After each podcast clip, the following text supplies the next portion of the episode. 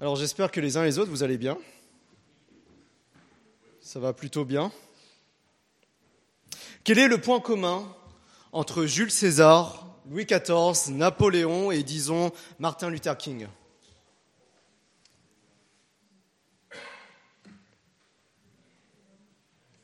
À part que ce soit des hommes.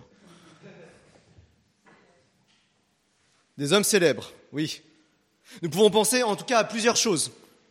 Et si leurs noms nous sont connus, c'est parce qu'ils ont marqué l'histoire par leurs décisions, par leurs actions ou par leurs exploits, et même par leurs erreurs.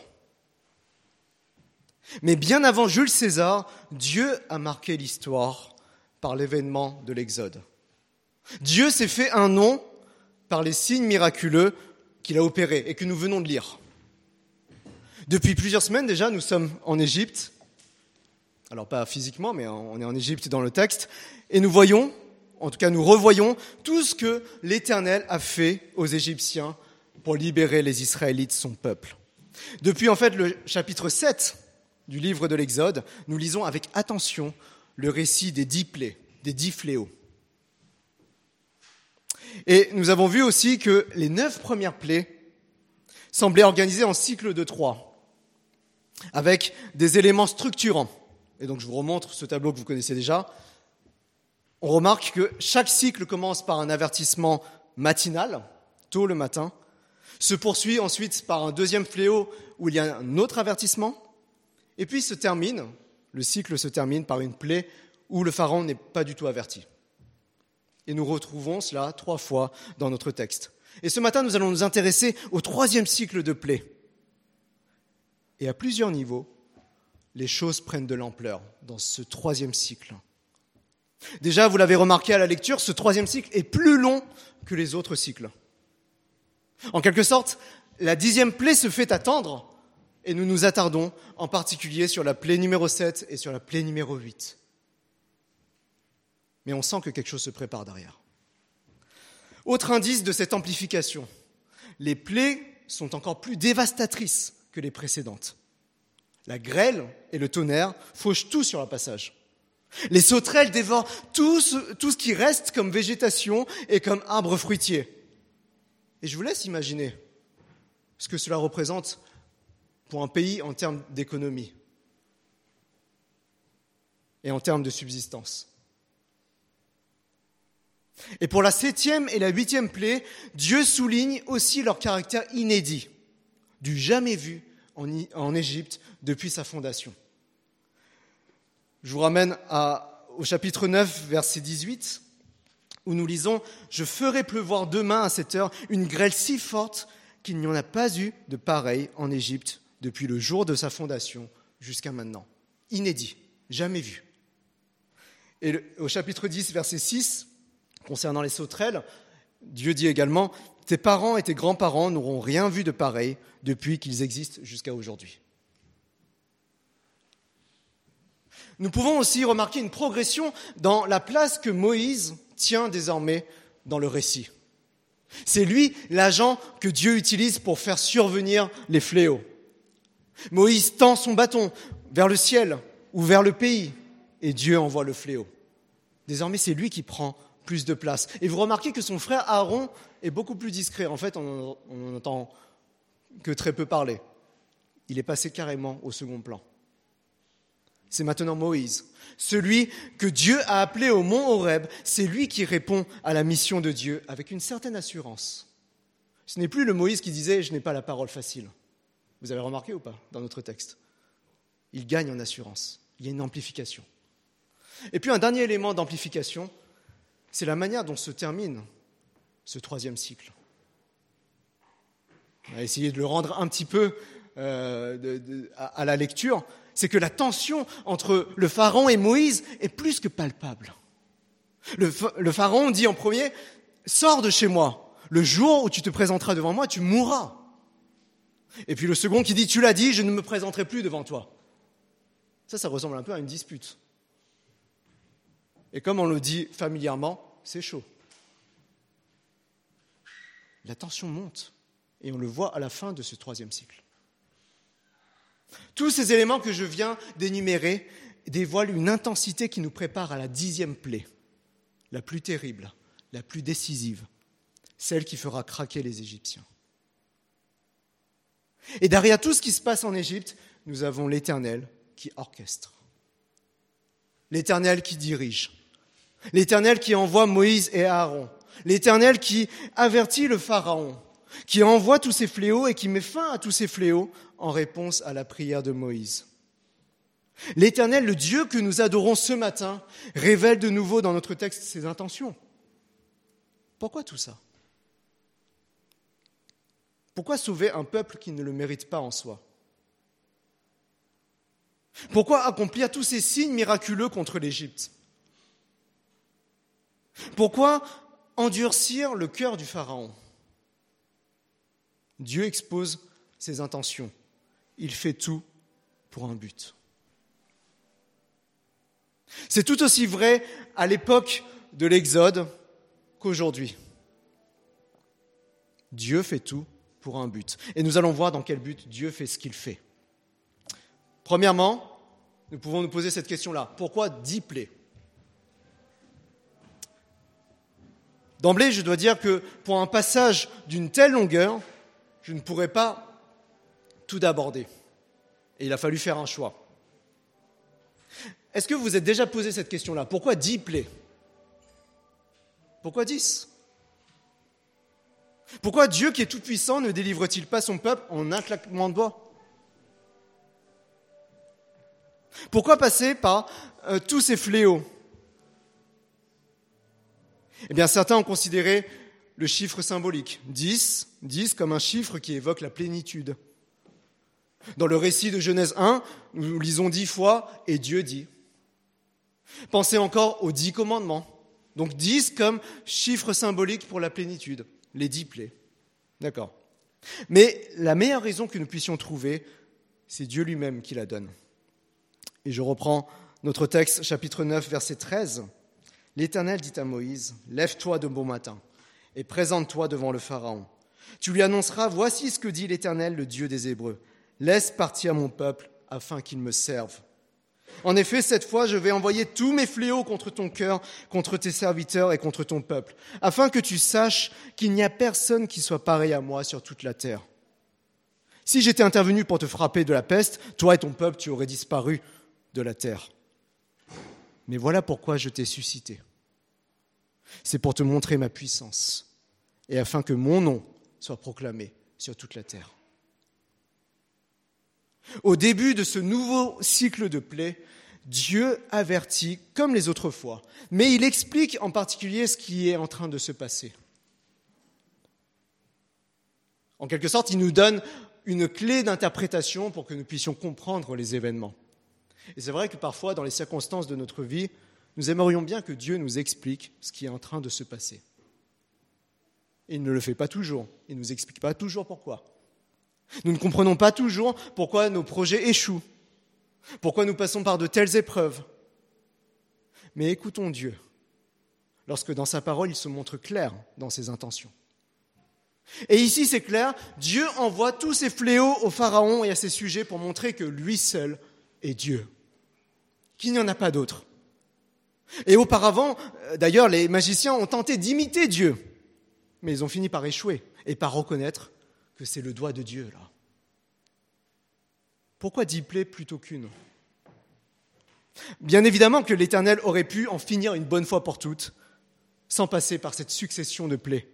Bien évidemment que Dieu peut dire, si j'étais intervenu pour te frapper de la peste, toi et ton peuple, tu aurais disparu de la terre. Bien sûr que Dieu a le pouvoir de faire cela. Pourquoi dix plaies plutôt qu'une?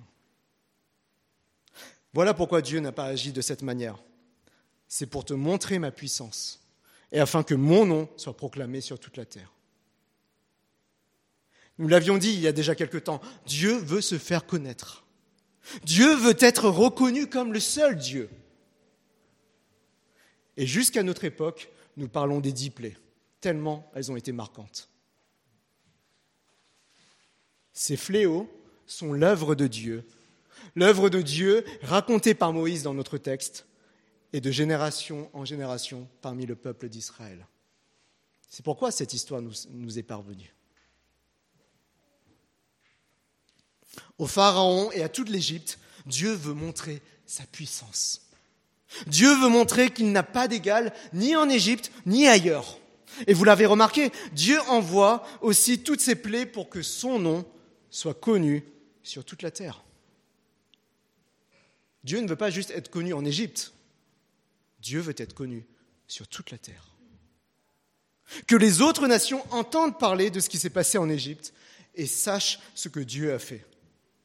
Que les autres nations reconnaissent qu'il n'y a pas d'autre Dieu. Et tout ce qui va se passer par la suite, notamment quand les Israélites parviendront à traverser à pied sec la mer Rouge, sera effectivement connu des autres nations. Et dans son livre sur la providence de Dieu, John Piper fait référence aux répercussions de l'Exode sur la vie d'une certaine Rahab. Vous connaissez Rahab? Rahab, cette cananéenne de Jéricho qui accueille chez elle deux espions israélites. Et voici ce qu'elle leur dit, alors que déjà 40 ans se sont écoulés après les faits. Voici ce qu'elle leur dit dans le livre de Josué, Josué chapitre 2, versets 9 à 11. Je le sais, dit Rahab, l'Éternel vous a donné ce pays. La terreur que vous inspirez s'est emparée de nous, et tous les habitants du pays tremblent devant vous. En effet, nous avons appris comment, à votre sortie d'Égypte, l'Éternel a asséché devant vous l'eau de la mer des roseaux. Ils ont entendu parler de ce qui s'était passé 40 ans plus tôt. Et en l'apprenant, verset 11, nous avons perdu courage et notre esprit est abattu devant vous, car c'est l'Éternel, votre Dieu, qui est Dieu, en haut dans le ciel et en bas sur la terre. C'est une Cananéenne qui dit cela. C'est l'Éternel, votre Dieu, qui est Dieu en haut dans le ciel et en bas sur la terre. Voilà la répercussion de l'Exode 40 ans plus tard sur une Cananéenne qui a entendu parler de ce qui s'est passé et qui, grâce à cela, va pouvoir être sauvée. En entendant ce que l'Éternel a fait, Rahab s'est rallié à l'Éternel en reconnaissant que c'est lui qui est Dieu. Et cette Rahab aura effectivement la vie sauve quand les Israélites détruiront la ville de Jéricho. Et disons-le au passage, cette Rahab apparaît dans la généalogie de Jésus en Matthieu. Vous voyez la répercussion de ce que Dieu a fait en libérant son peuple sur la suite de l'histoire du salut. Dieu fait tout cela pour se faire connaître. Et cela n'a pas de limite, ni dans l'espace, ni dans le temps. Il veut être connu par toute la terre, il veut être connu de tous les temps, de toutes les générations. Dieu fait tout pour un but. Dieu envoie la foudre et la grêle comme fléau mortel. Dieu envoie les sauterelles. Dieu envoie les ténèbres pour montrer au Pharaon sa puissance et pour que son nom soit proclamé sur toute la terre. Pour nous qui sommes euh, actuellement en France, nous entendons parler de cette histoire et nous voyons la réalisation à quel point Dieu, en agissant comme il a fait, s'est fait connaître jusqu'à nous aujourd'hui. Au vu des réactions du Pharaon, qui ira jusqu'à dire qu'il a péché contre l'Éternel, nous pouvons dire que le Pharaon a reconnu jusqu'à un certain point cette puissance, la puissance du Dieu des Hébreux. Et combien notre Dieu est redoutable dans ses jugements. Il ne traite pas à la légère le péché. Il ne traite pas à la légère la rébellion du Pharaon qui refuse de se soumettre à lui. Et Dieu met en œuvre sa puissance. Il déchaîne les éléments naturels pour libérer de cette manière son peuple retenu en esclavage par le Pharaon. Nous, nous nous sommes demandé pourquoi ces dix plaies. Nous avons eu la réponse. Dieu veut montrer sa puissance et il veut que son nom soit connu sur toute la terre. Demandons-nous aussi pourquoi la croix? La croix que nous avons chantée tout à l'heure. Pourquoi la croix? Et je fais ce parallèle parce que l'événement de l'Exode annonce, préfigure l'œuvre de Jésus-Christ, qui est une plus grande libération. Une libération qui nous concerne. Pourquoi la croix? N'est-ce pas pour montrer sa puissance sur le péché et sur la mort. Pourquoi la croix? N'est-ce pas pour que son nom soit proclamé sur toute la terre? Que se passe-t-il après la mort et la résurrection de Jésus? Jésus envoie ses disciples pour qu'ils racontent auprès de toutes les nations ce qu'il a fait pour l'humanité. Pourquoi la croix? Pour que son nom soit proclamé sur toute la terre. Nous avons un exemple de ce témoignage dans le livre des Actes. Et je lis ces paroles de Pierre en Acte 4, qui s'adresse au chef de son peuple après la guérison d'un homme boiteux. Pierre qui dit au chef de son peuple, Acte 4, versets 8 à 12, alors Pierre, rempli du Saint-Esprit, leur dit, Chef du peuple et ancien d'Israël, on nous interroge aujourd'hui sur un bienfait accordé à un infirme, afin que nous disions comment il a été guéri. Sachez-le bien, vous tous, et que tout le peuple d'Israël le sache. C'est par le nom de Jésus-Christ de Nazareth, celui que vous avez crucifié et que Dieu a ressuscité. Oui, c'est par lui que cet homme se présente en bonne santé devant vous. Jésus est la pierre rejetée par vous qui construisez et qui est devenue la pierre angulaire. Il n'y a de salut en aucun autre, car il n'y a sous le ciel aucun autre nom qui ait été donné parmi les hommes par lequel nous devions être sauvés le seul nom qui doit être proclamé sur toute la terre, c'est le nom du Seigneur. C'est Jésus. C'est l'Éternel qui autrefois a secouru Israël et qui désormais nous sauve. Autrement dit, nous ne ferons jamais trop d'efforts pour que notre monde contemporain sache ce que Dieu a fait il y a 2000 ans. L'exode que nous devons raconter à notre famille, que nous devons raconter à nos amis, à nos collègues, à nos camarades. L'exode que nous devons raconter, c'est l'œuvre de la croix et de la résurrection de Jésus-Christ. Comme pour Rahab, Dieu seul sait les répercussions de la croix sur nos contemporains. Et si en entendant parler de Jésus et de la bonne nouvelle, ils reconnaissent qu'il n'y a vraiment personne comme Jésus et qu'ils l'adorent et qu'ils vivent pour lui. Dieu fait ce qu'il fait parce qu'il vise sa gloire, pour le dire autrement. Dieu vise sa gloire dans tout ce qu'il fait. Et lorsque nous prions en particulier pour nos proches, pour les personnes qui ne connaissent pas le Seigneur. Lorsque nous faisons cette prière, nous nous alignons sur la volonté que Dieu exprime dans notre texte, à savoir que son nom soit proclamé sur toute la terre. Nous ne faisons rien d'autre que ce que Dieu dit déjà dans le livre de l'Exode, au début de la Bible. Et en tant que disciples de Christ, nous ne devrions pas avoir un but différent dans notre vie que celui de viser la gloire de Dieu de chercher à glorifier Dieu. Voilà pourquoi nous avons dix plaies. Voilà pourquoi nous avons la croix. Et autre question plus difficile dans notre texte, pourquoi endurcir le cœur du Pharaon? Ça, c'est une question difficile, n'est-ce pas? Pourquoi endurcir le cœur du Pharaon? Je reviens à notre texte, Exode chapitre 10, versets 1 et 2. L'Éternel dit à Moïse, va trouver le Pharaon, car j'ai moi-même rendu son cœur insensible, de même que celui de ses serviteurs, pour faire éclater mes signes miraculeux au milieu d'eux. C'est aussi pour que tu racontes à tes enfants et petits-enfants comment je suis intervenu contre les Égyptiens et quels signes miraculeux j'ai fait éclater au milieu d'eux. Vous saurez ainsi que je suis l'Éternel.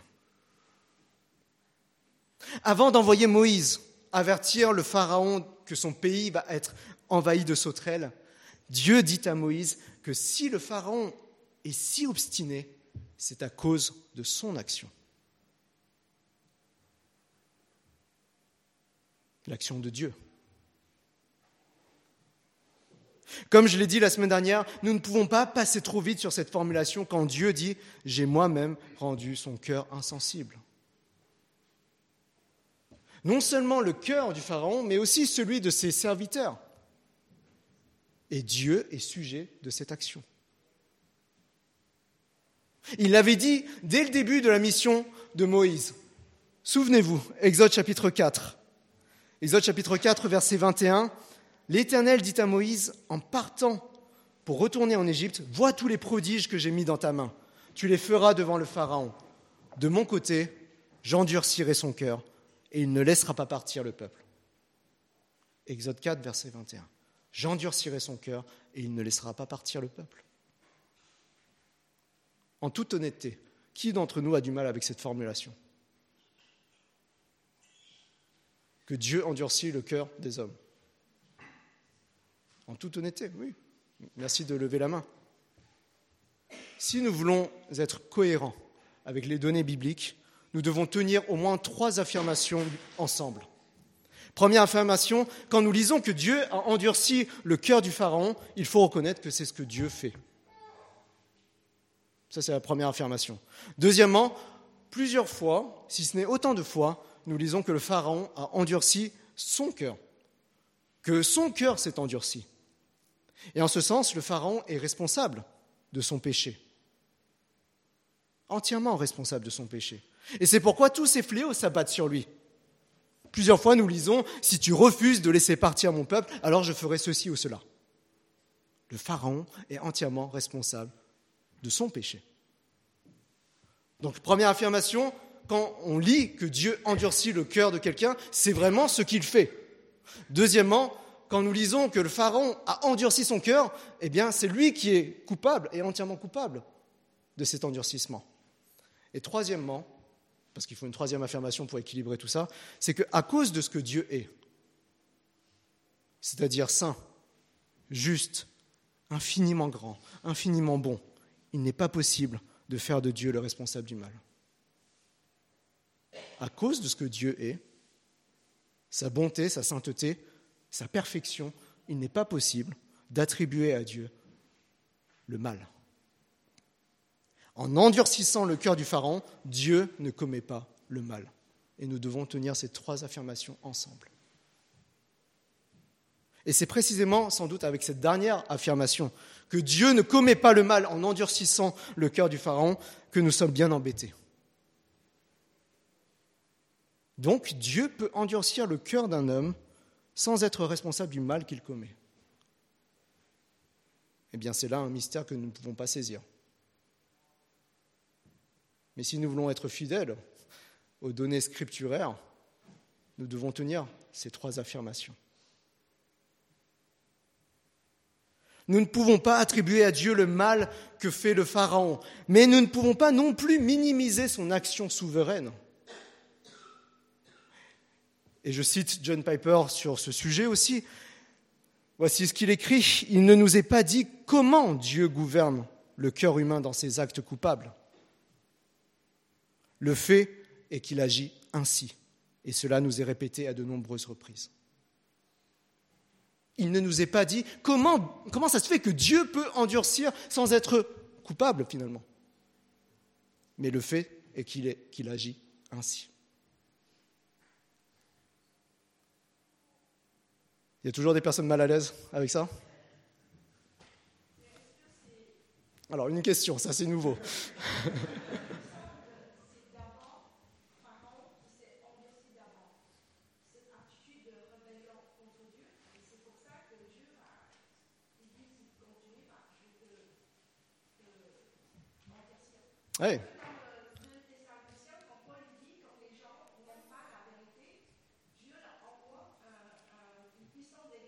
C'est vrai.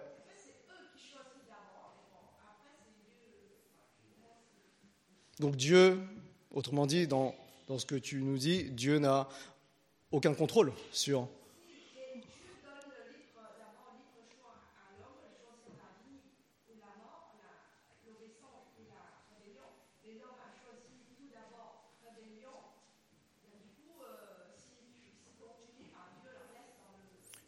Alors je vais, continuer.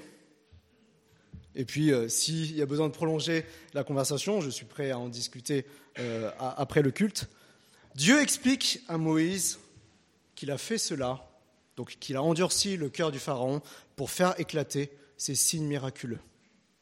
S'il n'y avait pas d'endurcissement, il n'y aurait pas de fléau. Et aussi pour que de génération en génération, le peuple d'Israël se souvienne de ce que Dieu a fait et reconnaisse qu'il est le seul vrai Dieu. Et notez bien que Dieu parle ici à Moïse. Ça signifie que ce dernier doit comprendre l'intention de Dieu derrière tous ces événements. Cette parole, j'ai moi-même endurci le cœur de Pharaon, il l'adresse à Moïse pour qu'il comprenne quelque chose concernant Dieu, concernant son intention. Dieu fait tout pour un but. Même l'endurcissement du cœur des Égyptiens sert pour la gloire de Dieu. Et tandis que Dieu endurcit le cœur du Pharaon, il s'occupe de son peuple, il fait grâce à son peuple. Il y a deux exemples dans notre texte. Je les récapitule simplement. Dans euh, la plaie concernant la grêle, on, on, lit que dans la région de Goshen, là où habitaient les Israélites, ils n'ont pas été touchés par ce fléau. Dieu fait grâce. Dans la plaie concernant les ténèbres, on lit également qu'il y avait de la lumière dans cette région de Goshen où habitaient les Israélites, là où tout le reste du pays était envahi de ténèbres. Dieu fait grâce. Dieu endurcit et Dieu fait grâce. C'est exactement ce que l'apôtre Paul évoque dans sa lettre aux Romains, chapitre 9. Et il est incontournable de passer par ce texte-là pour poursuivre la, discussion. Je vous renvoie à, à, à la lettre aux Romains chapitre 9. Et je vous invite vraiment à, avoir le texte sous les yeux. D'abord, une mise en contexte concernant Romains 9. Il dit d'abord combien lui, l'apôtre, il est triste au sujet de ses compatriotes, des Juifs, parce qu'ils rejettent le Christ. Et il affirme que tous ceux qui sont descendants d'Abraham ne sont pas nécessairement enfants de Dieu.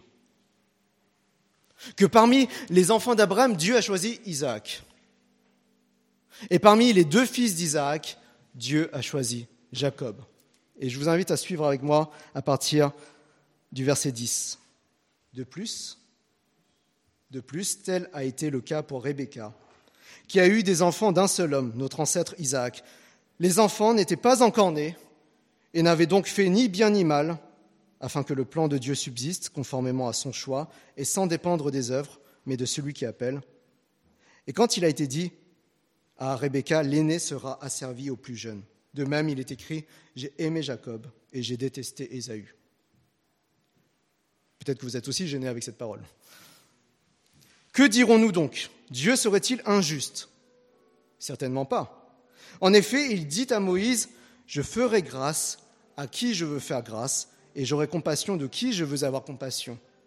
Ainsi donc, cela ne dépend ni de la volonté, ni des efforts de l'homme, mais de Dieu qui fait grâce. L'Écriture dit en effet au Pharaon, Voilà pourquoi je t'ai suscité, c'est pour montrer en toi ma puissance, et afin que mon nom soit proclamé par toute la terre. Verset 18, Ainsi Dieu fait grâce à qui il veut, et il endurcit qui il veut. Tu me diras, pourquoi fait-il donc encore des reproches? Qui peut en effet résister à sa volonté? Mais toi, homme, qui es-tu pour entrer en contestation avec Dieu? L'objet, dira-t-il à celui qui l'a façonné, pourquoi m'as-tu fait ainsi? Le potier n'est-il pas le maître de l'argile pour faire avec la même pâte un ustensile d'un usage noble et un ustensile d'un usage méprisable? Que dire si Dieu, voulant montrer sa colère et faire connaître sa puissance, a supporté avec une grande patience des vases de colère tout prêts pour la perdition? Et que dire s'il a voulu faire connaître la richesse de sa gloire envers des vases de compassion qu'il a d'avance préparés pour la gloire. L'apôtre Paul pose cette question, qui sommes-nous pour entrer en contestation avec Dieu? Paul connaît les objections que nous serions tentés d'opposer à ce qu'il vient de dire. Il fait grâce à qui il veut et il endurcit qui il veut. Et comme je l'ai dit la semaine dernière, le plus important pour nous, c'est que Dieu ne nous a pas endurcis. C'est de reconnaître la grâce que nous avons reçue, que Dieu ne nous a pas endurcis. Parce qu'il endurcit qui il veut et il fait grâce à qui il veut. Dieu n'a pas rendu notre cœur insensible si effectivement nous sommes venus ce matin pour l'adorer. Dieu n'a pas rendu notre cœur insensible si effectivement notre seule visée dans la vie, c'est de vivre pour sa gloire. Pourquoi Dieu a-t-il agi ainsi envers moi? Ben, je ne sais pas. Il l'a décidé en toute liberté, avant que je fasse quoi que ce soit de bon ou de mauvais. Et Paul fait référence au Pharaon pour souligner cette liberté que seul Dieu a. Il fait grâce à qui il veut et il endurcit qui il veut. Même par l'endurcissement du Pharaon, Dieu a fait éclater sa gloire. Les plaies témoignent de sa puissance, contribuent à sa renommée. Renommée auprès de l'Égypte, renommée auprès d'Israël, renommée auprès de toutes les autres nations. Dieu fait tout pour un but. Et même l'endurcissement, il le fait pour un but, sa gloire. Même sur le mal qui nous semble parfois si incontrôlable, Dieu est souverain. C'est ce que Dieu veut montrer à Moïse. Et c'est pourquoi Moïse peut se présenter avec assurance devant le Pharaon. Oui, le Pharaon résistera, mais ça fait partie du plan de Dieu. Ça fait partie de sa volonté. Dieu règne sur le mal et le cœur de l'homme ne lui échappe pas. Dieu règne sur le mal quand nous regardons ce qui s'est passé à la croix. À cause de l'endurcissement des chefs religieux, d'Hérode et de Ponce Pilate, Jésus a été condamné à mort. Dans ce procès injuste, nous voyons bien le mal commis par les hommes qui souhaitaient la mort d'un innocent. Et en même temps, nous lisons en Actes chapitre 4, verset 28, ils ont accompli tout ce que ta main et ta volonté ont décidé d'avance. Ils ont commis le mal, mais ils ont fait ce que ta main et ta volonté ont décidé. Quelqu'un a toujours du mal avec ça?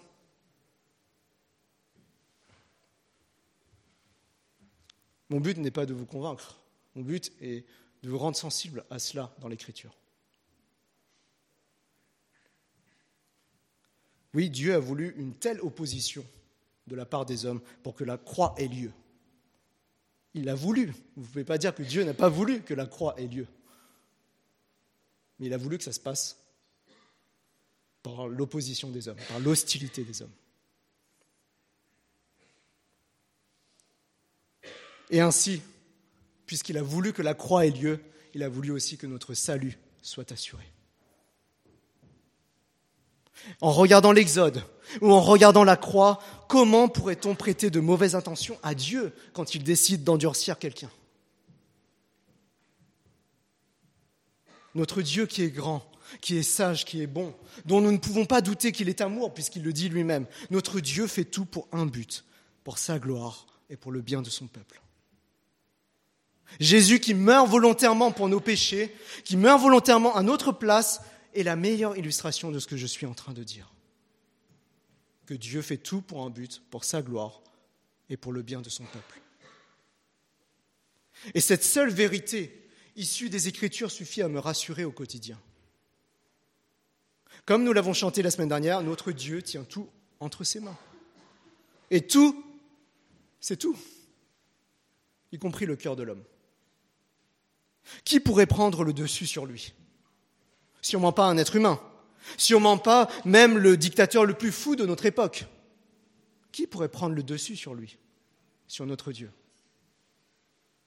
Et dire que Dieu a tout fait pour sa gloire et pour le bien de son peuple, cela ne signifie pas que les circonstances ne peuvent pas être difficiles. Cela ne veut pas dire que nous ne pouvons pas connaître d'échecs dans notre vie. Les circonstances sont compliquées, même dans un pays où nous avons presque tout. Il suffit de voir ce qui se passe en ce moment en France pour le comprendre. Mais savoir que Dieu a comme intention notre bien et qu'il n'est jamais injuste, cela me rassure, quelle que soit la tournure des circonstances, y compris si je suis victime de la méchanceté des hommes.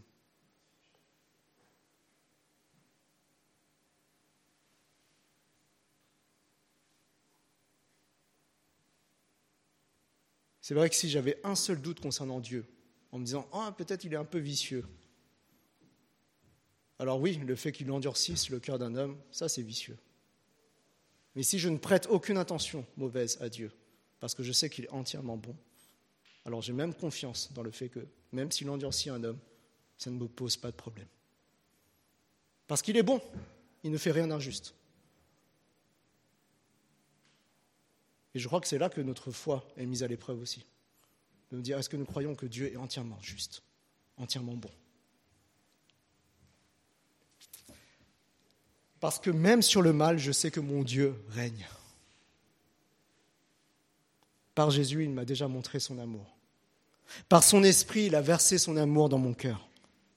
Je fais donc confiance au Dieu qui fait grâce à qui il veut et qui endurcit qui il veut.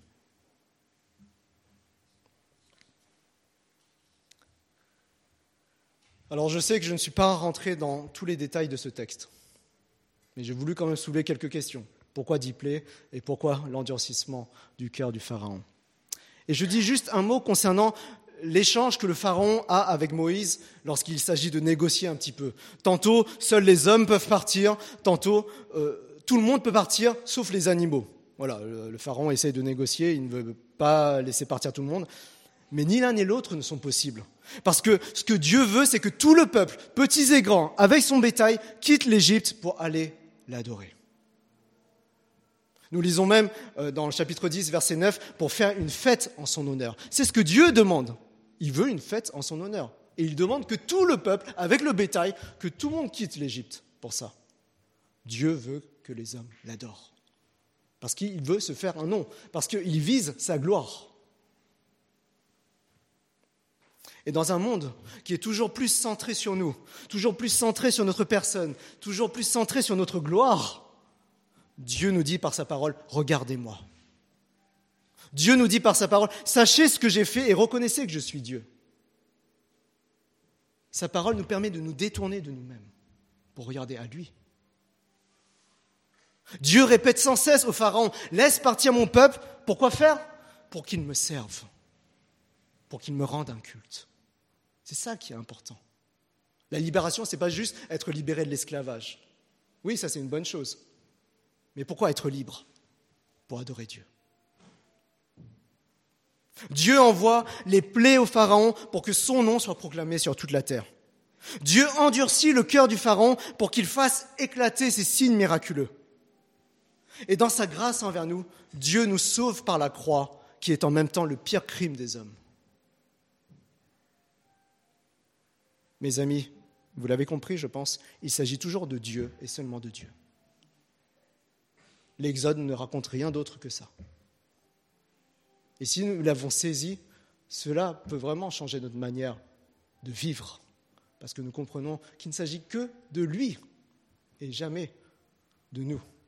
Ce n'est pas nous qui sommes au centre de la Bible, c'est lui. Mais dans sa grâce, il vient nous chercher. Dans sa grâce, il veut que nous fassions partie de son peuple. Il veut que nous puissions partager ce qu'il a de meilleur. Mais c'est uniquement dans sa grâce. Et notre attention doit être entièrement focalisée sur lui et sur lui seul. Et encore une fois, je veux attirer votre attention sur le fait que tout dans notre monde fait en sorte que tout soit centré sur nous-mêmes. Il n'y a qu'un seul objet, si je puis dire, dans ce monde qui nous permet d'être détournés de cela, c'est sa parole. Seule la Bible nous dit, regardez à Dieu. Écoutons cette dernière parole que je vous laisse et qui résume bien le message d'aujourd'hui. Proverbe chapitre 16, verset 4. Dieu a tout fait pour un but. Et vous connaissez peut-être la suite. Dieu a tout fait pour un but, même le méchant pour le jour du malheur. Je vous laisse avec ça. Prions ensemble.